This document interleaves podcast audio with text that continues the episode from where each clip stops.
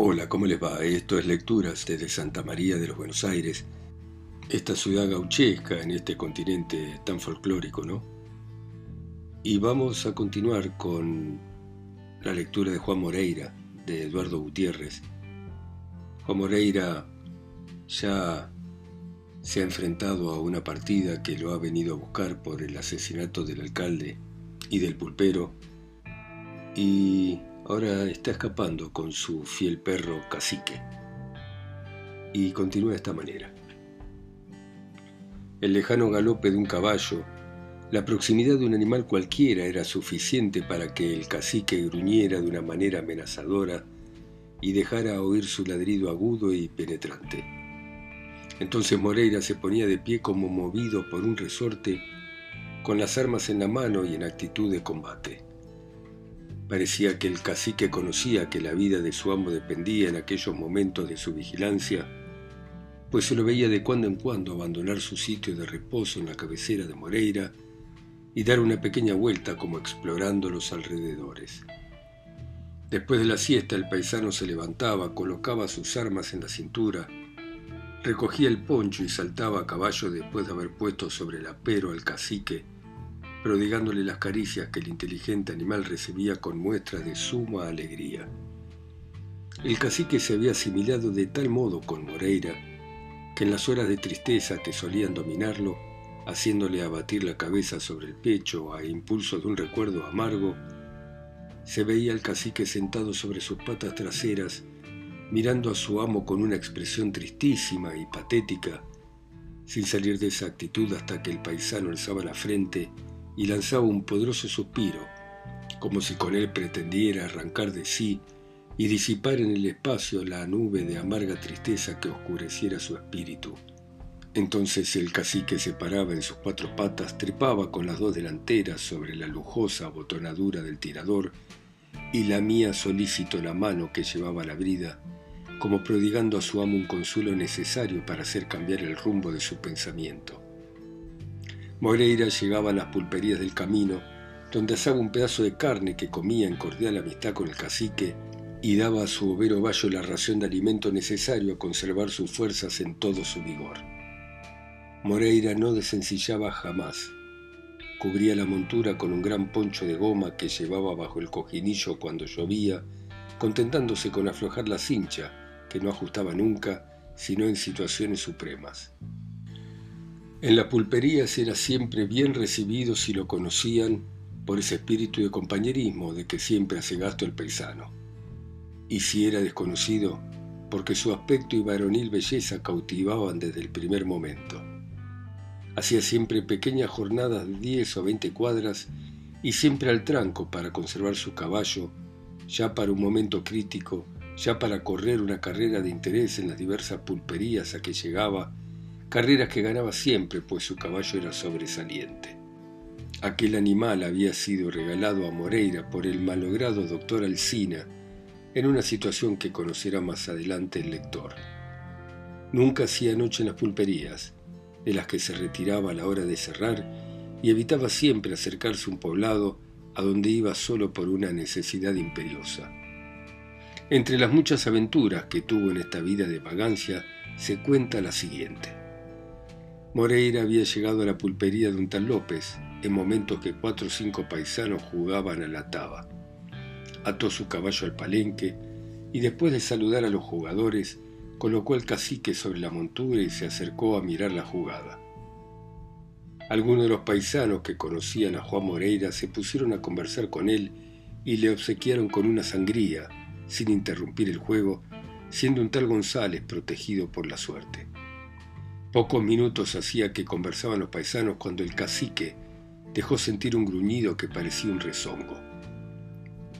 Moreira se levantó y se dirigió al caballo con presteza, indagando con su vista de águila la causa de aquel aviso del cacique.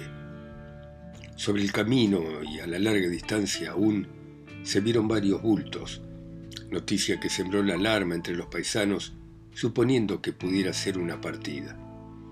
Los bultos fueron acercándose poco a poco hasta que se pudo distinguir que aquel grupo lo formaba un paisano que venía arriando unas vacas.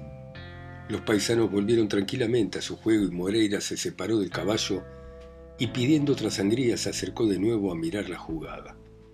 Apenas habían transcurrido cinco minutos cuando llegó a la pulpería un paisano, rodeó un momento los animales que traía, desmontó y se acercó al despacho donde pidió un refresco de caña con limonada. Era este un paisano delgado y alto, su apero era muy sencillo y atravesada su espalda se veía una daga de largo descomunal. Era un recero, se dijo, que se dirigía a Navarro. El notable largo de su daga provocó la mayor hilaridad entre los jugadores, inspirándoles los dichos más chuscos e incisivos. ¿Peleará sola? Preguntó uno guiñando el ojo, a lo que otro contestó, no, es el asador que trae en traje de daga. El recero estaba lívido de coraje, pero no había contestado una palabra. Los jugadores eran muchos y la lucha muy desigual. Pagó su refresco, miró de una manera feroz a los paisanos, se dirigió a su caballo y se alejó al trotecito. En medio de las bromas que entonces se multiplicaron, siempre sobre el tema de la larguísima daga que tanto le llamara la atención. El paisano se detuvo unos veinte pasos la pulpería, sacó su daga de la cintura y la clavó en el suelo gritando a los jugadores. Vayan viniendo de a uno, maulas, que este día quiero carnear chanchos. ¿Qué hacen que no copan esta banca? Como los paisanos no hicieran caso de la provocación, el recero se desató en todo género de injurias y de amenazas. Entonces, el individuo González abandonó el juego y se dirigió a donde estaba el paisano pretendiendo arrancar de la tierra la larga daga. El paisano sacó entonces del tirador un revólver y lo abocó sobre González, que envió su causa perdida por la desigualdad de las armas y retrocedió a la pulpería cuerpeando hábilmente a los balazos que le disparó el paisano. Al ver el gaucho que González huía, se acercó a los otros jugadores a quienes empezó a insultar y provocar de todas maneras. Manga de sinvergüenzas, les gritó agitando el revólver. Asco me da bajarme y darles una vuelta de azotes. Los paisanos callaban, sin duda por respeto a Moreira, que miraba la escena pálido y apoyado sobre su caballo. Supongo, preguntó tranquilamente, que eso no rezará conmigo, amigazo. Con usted y hasta con su abuela, replicó el paisano. Yo no soy amigo de ningún maula. Está bueno, amigo, replicó Moreira. Ya le ha dado usted el gusto a la lengua. Ahora puede retirarse en paz que usted no es justicia y ha venido solo. Esta actitud humilde hizo crecer el enojo del paisano que viendo en las últimas palabras del gaucho una alusión a su daga, lo acometió revólver en mano pretendiendo atropellarlo con el caballo. Ya esto no se puede sufrir, dijo Moreira sacando su daga, y teniendo la manta sobre el poderoso brazo, evitó con un asombroso movimiento de cuerpo un tiro que le disparara el recero y lo acometió por el lado de montar. El paisano se sorprendió del ataque, disparó hasta la daga que desenterró con presteza y blandiéndola enérgicamente se preparó al combate. La cometida fue violenta. Las dagas se chocaron produciendo chispas, pero fue un choque sin consecuencias. Ninguno se había herido. Moreira retrocedió a tomar distancia y acometió de nuevo más sereno y con más recato, comprendiendo que el enemigo era duro. Esta vez el choque fue desgraciado para el recero. Moreira le dio un hachazo en la cabeza y envolviendo en un movimiento rápido y hábil la daga de su adversario con el poncho, se le arrancó de la mano con admirable facilidad. El recero quedó estático y desarmado a merced de su adversario, pero mayor fue su asombro al ver que Moreira guardaba en el tirador su daga y ofreciéndole la suya con un ademán bondadoso le dijo Ahí la tiene, amigo.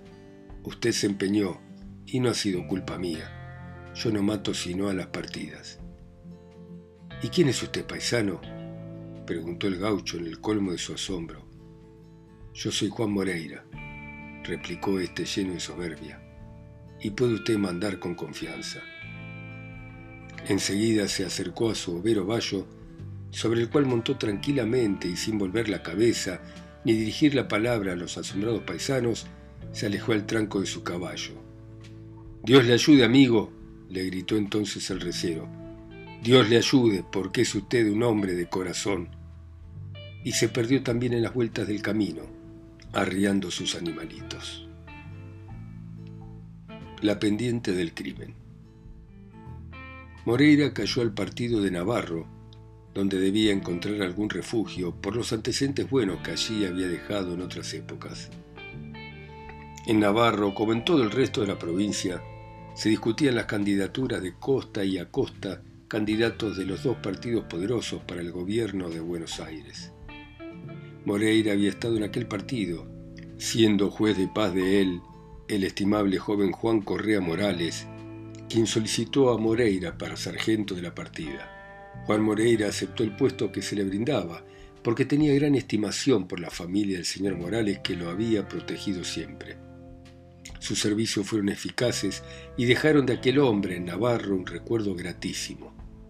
Moreira salía con la partida de plaza a recorrer el pueblo y sus alrededores, no habiendo criminal capaz de resistirse al hermoso sargento ni de dar motivo alguno para que la partida se le echase encima. Cuando se tenía noticia de algún bandido de esos que suelen aparecer de cuando en cuando, Moreira iba solo en su busca y lo prendía ya convenciéndolo de que era inútil resistírsele ya luchando con él para reducirlo a prisión, lo que le dio un gran prestigio entre el paisanaje y le captó por completo el aprecio de los habitantes del pueblo. El partido de Navarro fue entonces de los más tranquilos, pues era mucho más respetado el sargento Moreira que toda la justicia entera. Cuando el caballero Morales dejó el juzgado de Navarro, el juez de paz que lo sustituyó hizo empeños por conservar en la partida el prestigioso gaucho sin poderlo conseguir. Estoy aburrido de ser justicia, respondió Moreira. Me vuelvo a mi pago a cuidar mi hacienda y ver también si me caso. Con estos antecedentes, Moreira regresó al partido de Matanzas en donde aquella temible justicia lo persiguió hasta precipitarlo en el camino del crimen. Cuando Moreira regresó a Navarro, se conocían allí todas las desgracias que hemos venido narrando y todas ellas no fueron capaces de borrar los buenos antecedentes que allí había dejado. Moreira llegó a Navarro cuando todos los ánimos estaban excitados con aquellas elecciones tan reñidas que vinieron a producir tan honda división en los habitantes de la campaña. Faltaban solo dos meses para la elección y los partidos trabajaban con incansable actividad, reclutando gente de todas partes y preparando los clubes electorales. Moreira fue ardientemente solicitado por los dos partidos políticos que conocían su inmenso prestigio. Pero el paisano resistió a todas las propuestas seductoras que se le hicieron, llegando hasta desechar con una soberbia imponderable la propuesta de hacer romper todas las causas que se le seguían en matanzas donde podía volver después del triunfo. Conociendo el ascendiente que sobre aquel hombre extraordinario tenía el doctor Alsina, a quien había acompañado como hombre de confianza en época de peligro, los caudillos electorales hicieron que aquel escribiera a Moreira, pidiéndole que pusiera su valioso prestigio a favor de la buena causa. Moreira, cuando recibió la carta del doctor Alsina, no pudo resistirse y se afilió a uno de los bandos políticos, influyendo en su triunfo de una manera poderosa. Los paisanos que estaban en el bando contrario se incorporaron a Moreira, al amigo Moreira, que apreciaban unos y temían otros más que el mismo juez de paz, que lo era en esa época don Carlos Casanova, apreciadísimo caballero y persona conocida como recta y honorabilísima. Tal vez el señor Casanova hubiera puesto coto más tarde a los demanes de Moreira, pero era tal el dominio que sobre la partida de plaza ejercía el paisano desde que fuera su sargento, que ésta temblaba ante la sola idea de tener que ir a aprenderlo. Las elecciones se aproximaban y los partidos, armados hasta los dientes, se preparaban a disputarse el triunfo de todas maneras, por la razón o la fuerza. Lema desgraciado, que se ostenta aún en el escudo de una nación que se permite contarse entre las civilizadas. Había en aquella época, y afiliado al partido contrario de aquel en que militaba Moreira, un caudillo de prestigio y de grandes mentas por aquellos pagos. Leguizamón, que así se llamaba el caudillo, era un gaucho de avería, valiente hasta la exageración y que arrastraba mucha paisanada. Este era el elemento que iban a colocar enfrente a Moreira para disputarle el triunfo, a cuyo efecto habían enconado al gaucho, picándole el amor propio con comparaciones desfavorables. Leguizamón, que era un paisano delgado y alto, muy nervioso y de una constitución poderosa, entonces contaría con unos 45 años. Era un hombre de larga foja de servicio en las pulperías, donde había conquistado la reputación terrible que tenía. El choque de estos dos hombres debía ser fabuloso. Leguizamón estaba reputado de más hábil peleador que Moreira, pero éste debía compensar aquella inferioridad con la sangre fría asombrosa de que diera tantas pruebas. Moreira era ágil como un tigre y bravo como un león. La pujanza en su brazo era proverbial y su empuje ineludible. Pero Leguizamón tenía una vista de lince, su facón era un relámpago y su cuerpo una vara de mimbre que quedaba a su antojo. Todo esto habían dicho a Moreira, pero al escucharlo el paisano había sonreído con suprema altanería y contestado resueltamente, Allá veremos. A Leguizamón le habían relatado las hazañas de Moreira y el gaucho había fruncido el ceño diciendo, ese maula no sirve ni para darme trabajo. En cuanto se ponga delante de mí, lo voy a ensartar en el alfajor como quien ensarta en el asador un costillar de carnero flaco. La perspectiva de una lucha entre aquellos dos hombres había preocupado de tal manera a los paisanos que se preparaban para ir a las elecciones, no para votar en ellas, sino para presenciar el combate entre Ñole y Samón y el amigo Moreira, asignando el triunfo de cada uno al lado de sus simpatías. El día de las elecciones llegó por fin, y la gente se presentó en el atrio en un número inesperado.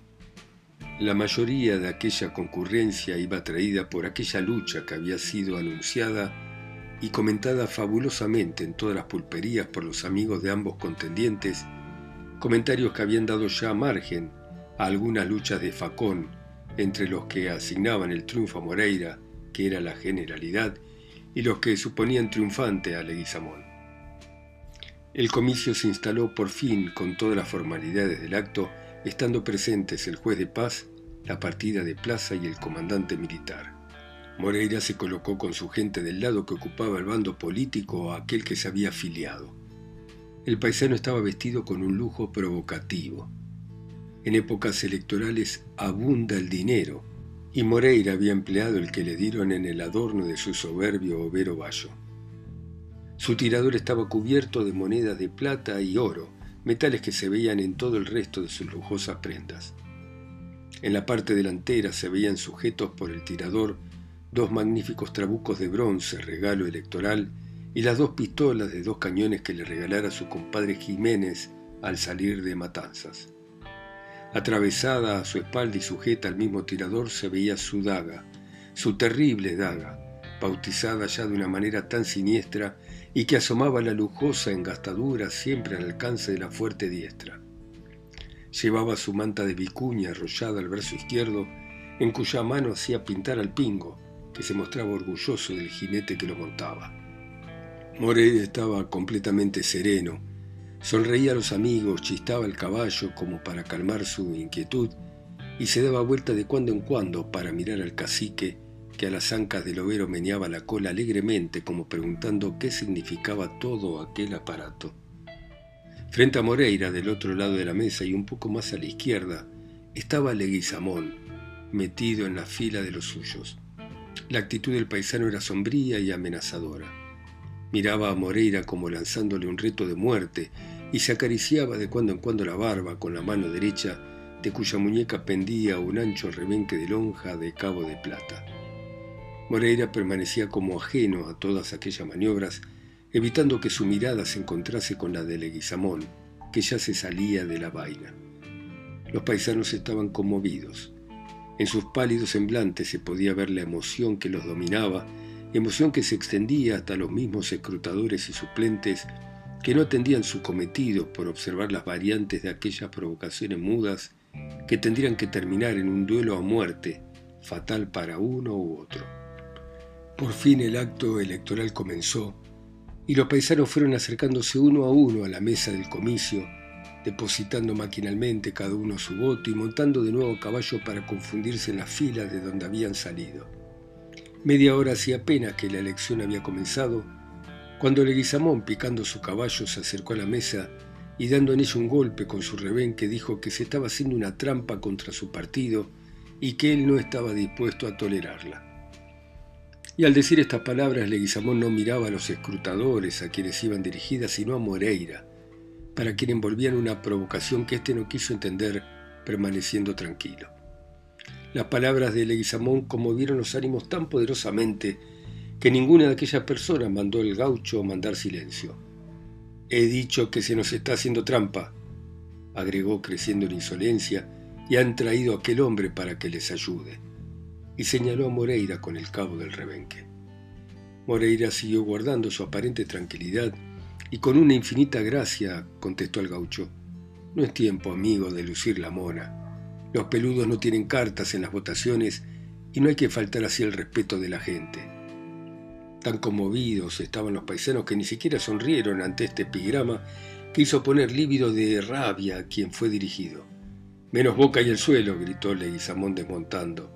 Usted es un maula que ha venido a asustar con la postura y que no ha de ser capaz de nada. En la cintura de Leguizamón se veía un revólver de grueso calibre y una daga de dimensiones colosales. Fue esta el arma que sacó el paisano. Moreira se echó al suelo como quien hace una cosa a disgusto y sacó también su daga enrollando con presteza al brazo la manta de vicuña. Apenas el paisano se había separado una vara del caballo, cuando Leguizamón estaba sobre él enviándole una lluvia de puñaladas. Era aquel un espectáculo magnífico e imponente. Aquellos dos hombres se acometían de una manera frenética, enviándose la muerte en cada golpe de daga que era parado por ambos con una destreza asombrosa. Los ponchos arrollados en el brazo izquierdo estaban completamente hechos jirones por los golpes parados, pero los combatientes, igualmente diestros, igualmente fuertes, no habían logrado hacerse la menor herida. Bueno, muy bien. Seguiremos mañana a las 10 en punto, como siempre. Gracias por escuchar ustedes a Eduardo Gutiérrez y su Juan Moreira en sus países, ciudades, continentes, islas o pueblos, a través de mi voz acá sola y lejos, en Santa María de los Buenos Aires. Chao, hasta mañana.